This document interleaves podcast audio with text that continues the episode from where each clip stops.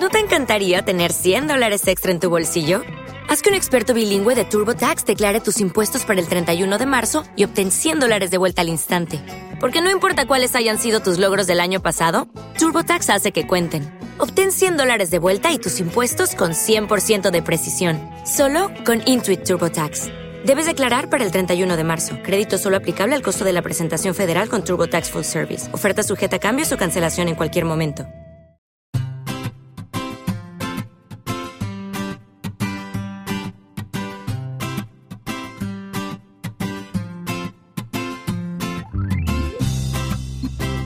Bienvenidos al capítulo 110 de Perspectiva, un podcast de Milcar FM donde analizamos cada semana todas las decisiones y estrategias de las empresas que nos rodean. En esta semana conoceremos a Blue Banana Brand, una empresa surgida de la casualidad pero que ha conseguido hacerse un hueco dentro de los gigantes de la distribución textil. Si eres de los que les gusta estar informados, no lo dudes, sube el volumen y acompáñame. Yo soy David Isasi y hoy es 15 de octubre de 2018. ¡Comenzamos!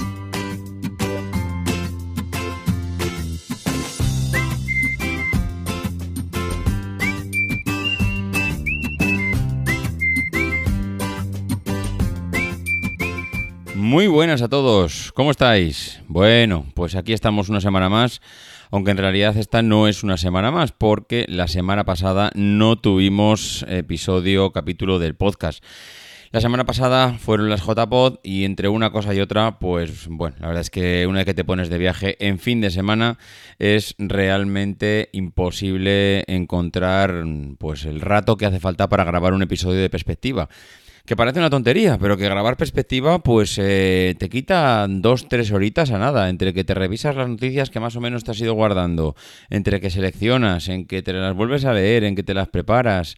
Eh, al final, pues bueno, mm, parece una tontería, pero lo que digo, entre preparación, selección, grabación y luego pues la edición un poquito de lo que has grabado, pues que se te van dos, tres horas. Y eso, pues eh, evidentemente cuando estás en el AVE no lo puedes hacer, cuando estás en un evento tampoco lo puedes hacer y eh, pues que, te has dado que no te has dado cuenta y te has presentado en el lunes.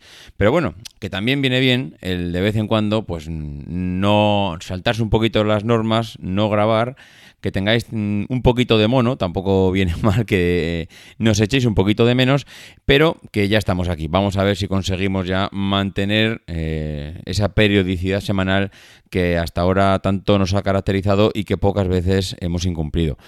Bueno, pues esta semana eh, tenía ya preparadas, y de hecho las tengo aquí delante, tenía preparadas unas cuantas noticias, de hecho eran 7, 8 noticias las que tenía ya seleccionadas, mm, he empezado a elegir cuál iba a ser la noticia de cabecera y resulta pues que de la noticia de cabecera prácticamente mm, veremos a ver cómo va avanzando el podcast, pero casi diría que vamos a hacer un programa solo comentando este tema. Mm, si no es solo este tema, pues poco le va a faltar. Eh, es una noticia que yo le iba a comentar como una especie de noticia píldora, simplemente pues para añadir algo más al episodio, pero es que mm, me ha parecido realmente interesante comentar, eh, no, comentar, sino todo lo que he ido descubriendo sobre la empresa y que, bueno, pues al final leyéndome un par de capítulos, creo que han sido en el Confidencial, un capítulo de, creo que se llama Carlos Soto, el periodista, y otro capítulo en el Confidencial Digital, eh, no he encontrado mucho más información sobre, sobre, esta, sobre esta empresa. La empresa es Blue Banana Brand, que es una empresa que posiblemente a ninguno de vosotros os suene, por lo menos a mí no me sonaba, no me sonaba hasta hace una hora. Eh, de una hora para aquí, leyéndome los artículos del Confidencial, buscando alguna cosa más por internet, buscando en su página. Por cierto, su página web tampoco, evidentemente, puedes encontrar mucha información porque es una empresa que está prácticamente naciendo ahora mismo y son de esas empresas que están basando toda su estrategia en el marketing de las redes sociales. No quiere decir eso que estén invirtiendo gran, gran eh, grandes eh, cantidades económicas en marketing, todo lo contrario. Hasta ahora en marketing en redes sociales, según ellos, no están invirtiendo nada. Pero esta marca, Blue, Blue Banana Brand, que a mí así, a simple vista, me parece un nombre muy largo, mm, como para que sea una marca pegadiza. Mm, eh, yo creo que las grandes marcas suelen tener nombres cortos, Nike, Adidas, eh, no sé, ese tipo de Levis, mm, ese tipo de marcas que es verdad que son de toda la vida. Mm, Apple, Samsung, eh, LG, son nombres más cortitos. Blue Banana Brand me suena un nombre un poquito largo para incluso para redes sociales, pero les está funcionando, les está funcionando. Creo que no tanto el nombre de la marca, sino como sus diseños. Eh, es cierto, y lo decía en el artículo, que durante los últimos años ha habido emprendedores millennials que, bueno, parece que estaban mm, eh, empeñados en contradecir todas las teorías que dicen que apuestan eh, por los modelos mm, de, hacer grandes inversiones, lanzar un producto con grandes campañas de marketing, lanzar un producto, bueno, pues ahora mismo estas empresas están lanzando cosas prácticamente de la nada, o sea, prácticamente que se están encontrando, como les ha pasado a esta gente, a Blue Banana, a Blue Banana Brand, les ha pasado eh, algo que se han encontrado por sorpresa y que han sabido explotarlo. Y esto realmente... Hay veces que suele pasar dos cosas, que tú te, ya vas, te lanzas directamente a un mercado con un plan de negocio realmente mm, muy pensado, muy meditado y fracasas, que eso pasa en muchas ocasiones, o te lanzas a hacer una venta a ver qué pasa en ese negocio y de repente te encuentras con un éxito bestial. ¿Qué pasa cuando te encuentras con un éxito bestial? Pues que lo difícil no es vender las primeras mil unidades, que eso, pues posiblemente por la novedad del mercado, porque el mercado todavía está sin explotar, porque, bueno, eh, tienes todos los canales abiertos de distribución, es posible que lo puedas hacer. Lo más difícil en estos casos suele ser encontrarse con que lo, realmente complicado es vender no los primeros eh, mil productos, sino vender pues los siguientes diez mil. Em, ¿Quién son esta gente? ¿Quién son Blue Banana, Blue Banana Brand? No sé si me saldrá a decirlo bien a lo largo de todo el podcast. Bueno, pues son gente que sin apenas un gasto y un riesgo económico han sabido dar con la tecla, y sacar adelante eh, el proyecto pasando de prácticamente no invertir nada a no invertir nada porque ellos mismos, y lo veremos luego, dicen que apenas invirtieron, son dos personas, invirtieron mil euros por cabeza, o sea, es decir, la inversión eh, es mínima. Es algo que hemos visto también con marcas como Hawkers, que ahora mismo la verdad es que no pasan por su mejor momento. A ver si recopilamos un poco, eh, un poco cómo le está yendo a Hawkers. Eh, ya sabéis que es la empresa hasta que, vende gafas, que utiliza muchas redes sociales, que hace grandes inversiones en, en publicidad, en Facebook, Instagram, Twitter, etcétera. Y hacemos una recopilación en los próximos episodios de cómo les está yendo. Bueno, pues lo hemos visto también, lo hemos visto en Hawkers, lo hemos visto en Pompey, que es una marca de zapatillas, y ahora lo, estamos viendo en Blue, madre mía, sí que estamos bien, Blue Banana Brand. Bueno, pues esta gente son eh, Juan Fernández Estrada y Nacho Rivera, que son mm, dos españoles que prácticamente tienen poco más de, de 20 años, que se conocen de toda la vida, que han ido al colegio juntos y que, bueno, pues en un momento dado dice, oye, pues vamos a hacer, mm, vamos a hacer un, viaje, ¿no? Vamos a hacer un viaje por ahí, vamos a conocer Europa, vamos a viajar y, bueno, sin más, como puede hacer cualquier, cualquier empresa, hacer un viaje por el Interrail eh, por Ámsterdam y de repente se fijan en un símbolo, mm, en las 3X, un símbolo de 3X, las típicas 3X que están juntas, y es un símbolo que les, que les llama la atención. pues qué curioso, pues este símbolo, eh, mira que es chulo, mira que, para, que patatín, que patatán. Bueno, pues decir, oye, ¿por qué no lanzamos unas cuantas camisetas, o nos hacemos, vete a saber si la idea no fue incluso hacerse primero para ellos sus propias camisetas con ese símbolo, esa propia marca, esa, imagen, simplemente un logotipo ya les despierta la idea de lanzar esa marca. Y dice, oye, ¿por qué no nos hacemos unas, unas camisetas? O incluso, mira, mejor, vamos a hacer, ¿por qué no las vendemos? ¿Por qué no lanzamos unas cuantas camisetas? Eh, le les pareció un símbolo, ese símbolo de la X, que recordemos que la X ya venía utilizándose por las zapatillas Múnich, con lo cual, mm, eh, no sé, me, me suena raro que alguien vea el símbolo de la X y que se lance al mercado sabiendo que ya hay una marca muy identificada con ese símbolo. Pero bueno, mm, ellos lo hicieron, ellos lo hicieron. Entonces, en abril del 2016, ojo, que estamos hablando hace únicamente dos años, eh, ponen una inversión, ponen mil euros por persona y dice, oye, venga, vamos a, vamos a tirar para adelante. Vamos a hacer un pedido de 200 sudaderas y de 100 camisetas. Y vamos a empezar a moverlas por nuestros círculos cercanos, en Instagram, por las redes sociales.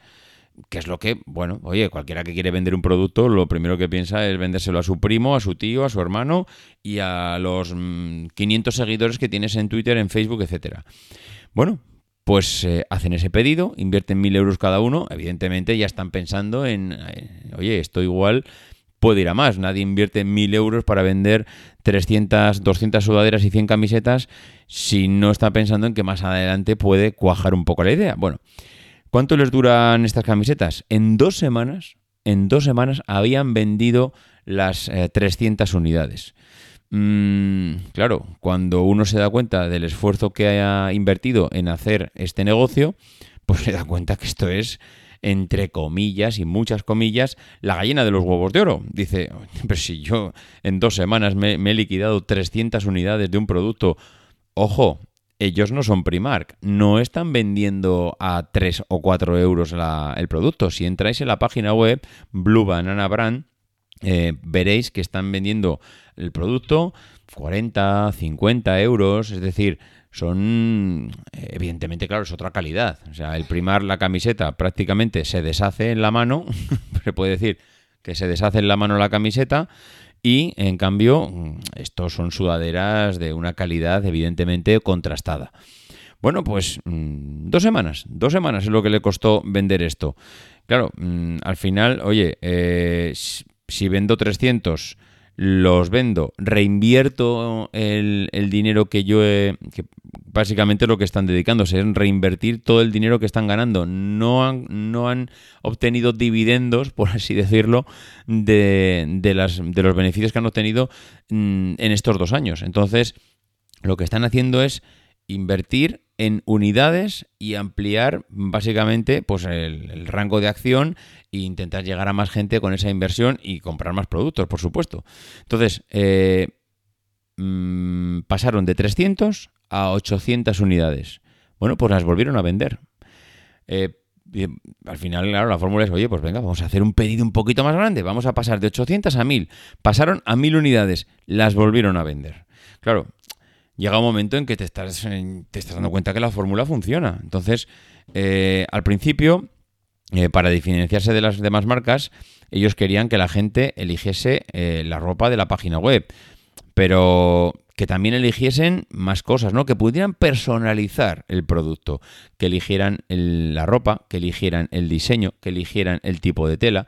La idea, y yo creo que es parte de ese éxito, no es que mm, tú digamos, compres una ropa que estás viendo en una página web, que eso seguramente lo puedes hacer en cualquiera, sino que estás personalizando eh, la ropa que estás comprando. Dice, ellos le pasaban el diseño a la modista con la que ellos trabajaban y enviábamos el pedido. Mm, la verdad es que a día de hoy diríamos que esto lo están haciendo ya unas cuantas marcas. Hablamos que Orbea, eh, por hablar de una marca de bicicletas que ya hemos hablado en otras ocasiones, está permitiendo, y ha sido una de las estrategias mm, de marketing del año pasado, que tú puedas entrar a su página web y puedas personalizar la bicicleta. Eh, vamos, a un nivel mm, altísimo. Casi se puede decir que puedes elegir cualquier cosa de la bicicleta y hacerla a tu gusto y medida. Bueno, pues eh, lo que la que fuese una cosa personalizada, pues parece que les funcionó.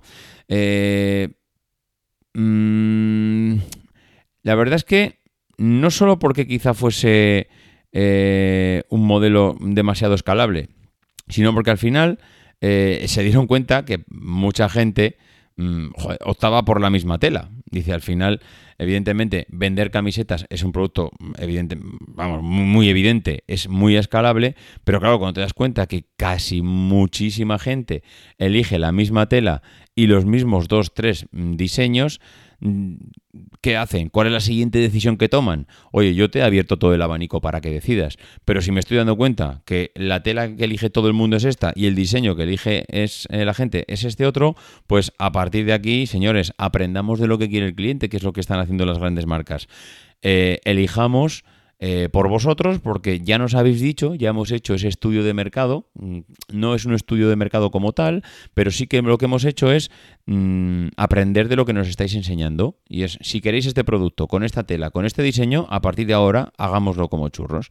Bueno, pues eh, Blue Banana Brand no tenía grandes recursos económicos, así que eh, en vez de invertir en las grandes campañas de marketing online, optan eh, por ese marketing de guerrilla que dice el artículo, que ellos mismos mm, comentan. Intentábamos que nuestros círculos cercanos nos recomendasen, pero sobre todo nos movíamos mucho en Instagram, dice, intentando hacer mucho ruido y de vez en cuando regalando camisetas o sudaderas para que nos fuese conociendo más gente evidentemente es marketing de guerrilla, no se puede decir que no. Al final es, como no tengo dinero, me muevo por las redes sociales, que a día de hoy eh, es mm, pues, relativamente sencillo moverte por las redes sociales si eres un buen SEO y tienes las cosas claras y tienes, digamos, un punto de partida mm, de unos cuantos seguidores y a partir de ahí intentar hacer mayor ruido posible. ¿Cuándo se hace más ruido? Cuando empiezas a poner eh, producto gratuito en el mercado, empiezas a hacer sorteos, empiezas a hacer publicidad de ese tema eso empieza a calar, empieza la gente a retuitearlo, empieza a, correrse la voz y eso al final hace que te vaya cada vez más conociendo.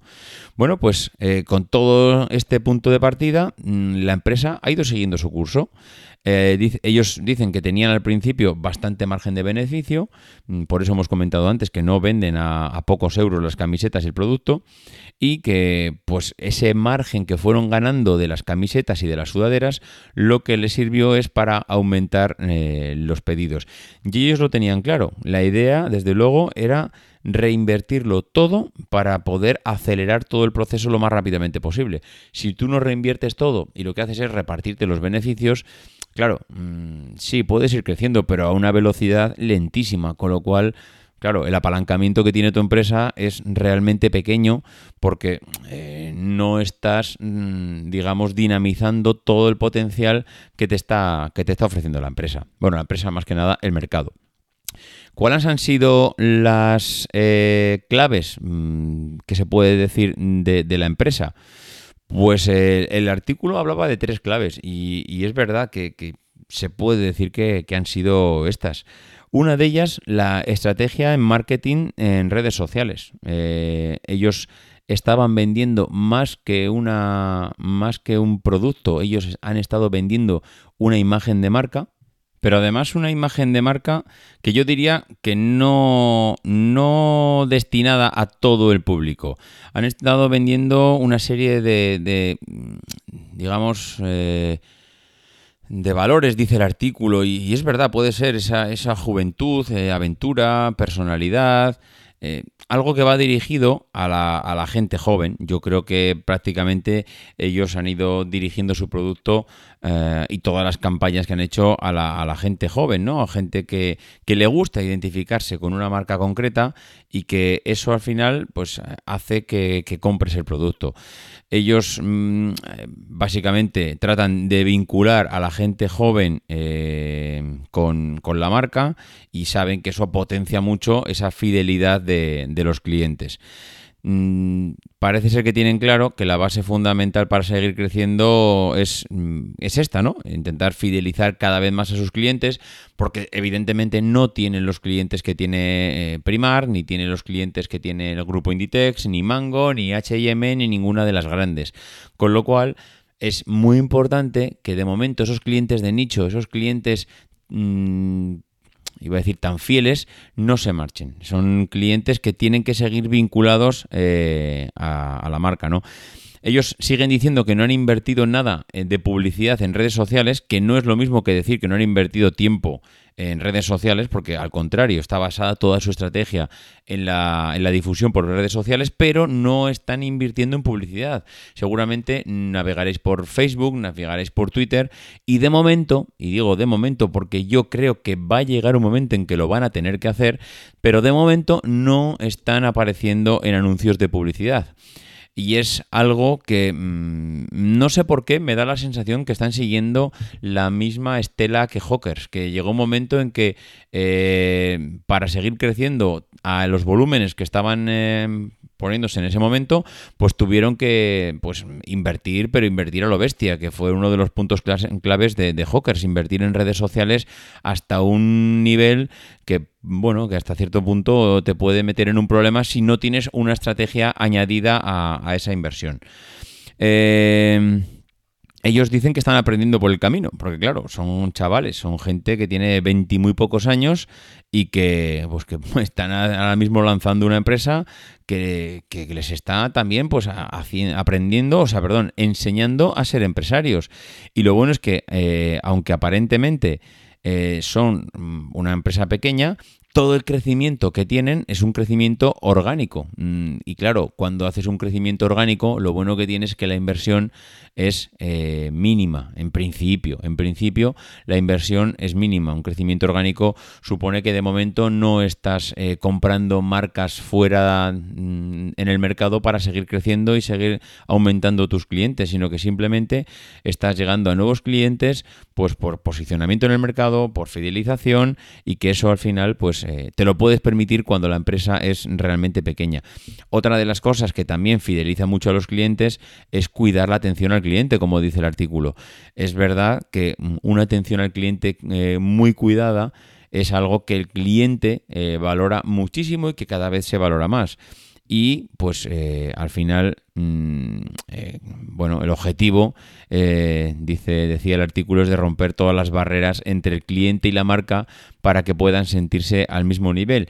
Y es algo que es verdad. Yo mm, lo he pensado después y, y no me había parado a pensarlo nunca, pero es verdad que yo creo que la gente se siente más identificada con una marca, con un producto, cuanto más a su nivel te encuentras. Es decir, si yo puedo hablar contigo, que eres mi, mi empresa, ¿no? Mi empresa eh, con la que me identifico, de tú a tú, con alguien a quien pueda dirigirme, con alguien a, que pueda utilizar un lenguaje cercano a la hora de hacer una reclamación o de emitir una queja o de comunicarle cualquier problema eh, que haya tenido eh, durante el proceso de compra si yo puedo equipararme a tu nivel y podemos hablar de tú a tú en un lenguaje muy coloquial, eso hace que todavía fidelice más al cliente.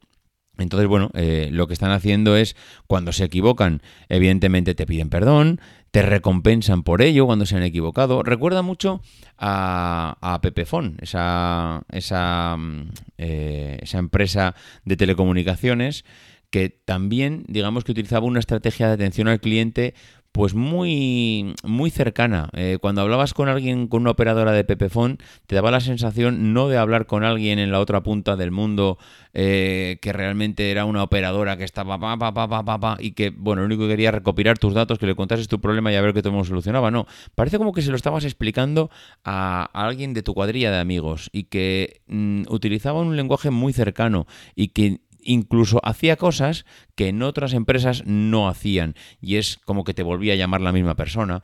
Eh, tú llamabas antes a Movistar y vamos, hoy hablabas con una persona o mañana llamabas por el problema a ver qué había pasado, que si había habido alguna evolución y te atendía una nueva. Es verdad que todo quedaba registrado en un historial, pero mm, claro, la sensación de que cada vez estás hablando con una persona diferente es algo que frustra mucho. Y eso yo, por ejemplo, eh, me ha pasado alguna vez eh, con Apple y cuando llegas a un cierto nivel de reclamación, eh, la persona que te atiende te da su correo electrónico, te, manda un correo al que puedes contestar. Digamos que esa, ese tú a tú fideliza mucho a los clientes. Otra de las claves de, de la empresa digamos que son productos originales. Una cosa es que tengas una estrategia de marketing eh, muy definida y muy clara y otra cosa es que mm, cómo es tu producto. Eh, al final parece que no, pero la gente lo que busca es un producto de calidad, que ellos lo tienen, y cuidan eh, mucho el diseño, que eso parece también una tontería, pero es otra de las patas súper importantes a la hora de agradar. Y es que el producto, aparte de calidad, sea un diseño innovador, un diseño actual, un diseño que por lo que sea, no sé, eso seguramente lo tendrán estudiado las grandes marcas mucho mejor que los demás, pero son que sean diseños que, mm, que te identifiquen, que te agarren, que te, que te sientas atrapado por el diseño y que te guste ir por la calle con ese diseño que te has podido gastar 50 euros, pero no sé si por la calidad, no sé por el, si por los colores, no sé si por los dibujos, no sé si por los logotipos, pero que sea algo que te sientas eh, identificado con él, porque eso, desde luego, mm, vamos, eh, vale más que, cualquier campaña de, marketing y, cualquier eh, publicidad que puedas hacer en redes sociales y, demás. Bueno, y la tercera pata que comentaban como, como claves en la empresa es el trabajo y la confianza. Decían ellos que cuando se metían cuando se metieron en el proyecto eran un par de amigos y que no tenían conocimientos de modas, ni de negocios, ni de marketing, y que, claro, ellos han ido eh, aprendiendo por el camino y que han tenido que hacer pues prácticamente un máster a medida, un máster que les ha dado la vida, ¿eh? no un máster que han tenido que, que hacer en paralelo a la empresa, sino que el poder llevar una empresa desde ese punto de vista del empresario, pues claro, cuando tienes que superar todas esas barreras, pues necesitas mucho trabajo y mucha confianza en ti mismo. Y ellos, pues eh, claro, meterse en un mercado tan saturado como el que estaban ahora, pues si no trabajas hasta límites insospechados y no tienes confianza en que vas a sacarlo adelante, pues la competencia te mata. Hay una cosa que creo que han sabido hacer muy bien y es dar pequeños pasitos. No han dado grandes pasos en el que al final un paso grande te puede lanzar al vacío, sino que han, dado pequeños pasos. ¿Vendemos 300? Mm, venga, vamos a vender 800. ¿Vendemos 800? Mm, es verdad que también limitado por la, capacidad de inversión que tienes, pero bueno, si vendo 300, me lanzo a por 800. Si vendo 800, me lanzo a por 1000 y luego a por 3000. Y te dejo personalizar el producto y, y analizo qué tipo de producto es el que te gusta para luego ofrecértelo y sacar también un producto escalable ah, para poder, evidentemente, sacarle un rendimiento mayor. No sé, ellos también eh, han aprendido mucho durante este tiempo, han aprendido ah, y han aplicado las pequeñas fórmulas que posiblemente en su, desde su punto de vista les hacían eh, entender que iba a ser un, éxito y desde luego pues eh, dos años y medio después las cifras ahora mismo no pueden ser más positivas. La empresa no solo eh, ha aumentado el stock y el catálogo de productos, sino que también han incorporado mm, más personas en plantilla, han seguramente añadido muchos más colaboradores externos y eh, ya dicen que ya no existe la modista que cosía sus diseños y dice que ahora eh, la startup da a luz eh, su ropa en una fábrica de Portugal. Es decir, claro, no puedes eh, seguir con una modista que te haga los productos, sino que tienes ya que tener un proveedor que te haga tus propios diseños y que sea capaz de, bueno, seguirte el ritmo. Una modista, pues por lamentablemente para la modista, pues no, no, no puede eh, abastecer a una empresa de, este tipo de, producto. En lo económico, pues eh, en el 2006 facturaron 50.000 euros, o cerca de 50.000 euros, comenta el artículo, y eh, en el registro mercantil eh, actualmente dicen que facturaron en el 2017 250.000 euros. Han, pasado de menos de 50.000 a más de 250.000 euros, de los cuales mm, beneficios puros y duros la mitad, cosa que me parece espectacular, que de 250.000 puedas eh, sacar 125.000 euros de beneficio, me parece que es un margen, eh, vamos, eh, espectacular. En lo que va de 2018, porque podemos decir, bueno, ¿y cómo les va ahora? 2016 mm, ya lo sabemos, 2017 ya lo sabemos, bueno, pues en lo que llevamos de 2018 han facturado más de 400.000 euros, es decir, van a volver a duplicar bueno, volver a duplicar no, porque la primera vez no era duplicar, era quintuplicar. Esta vez van a duplicar la cifra del año anterior. Entonces, claro, eh, las cifras son espectaculares, pero el problema que tienen ahora mismo es que si quieren seguir creciendo a estos niveles, es donde van a tener que empezar a soltar la pasta.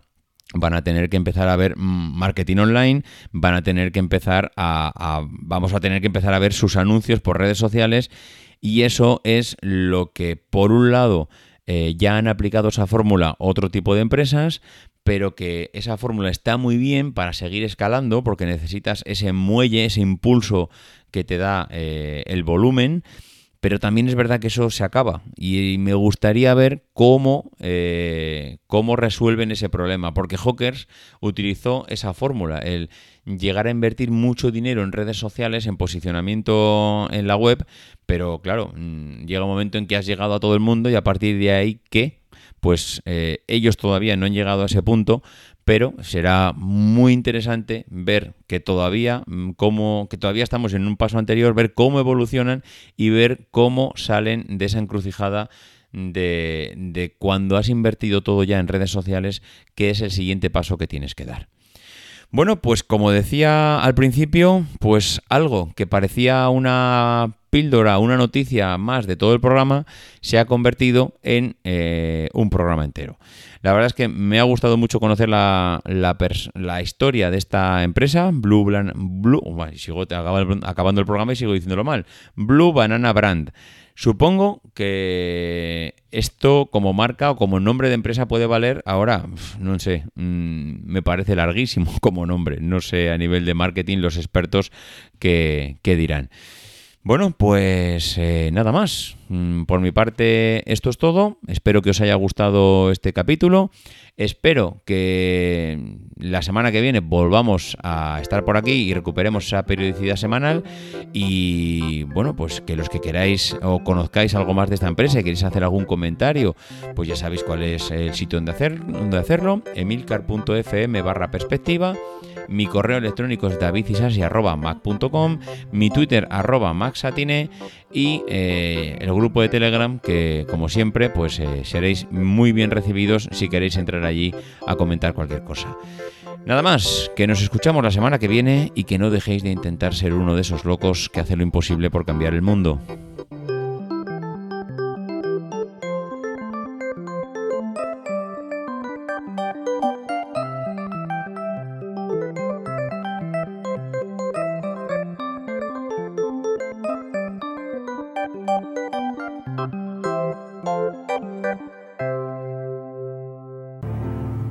Because the people who are crazy enough to think they can change the world are the ones who do.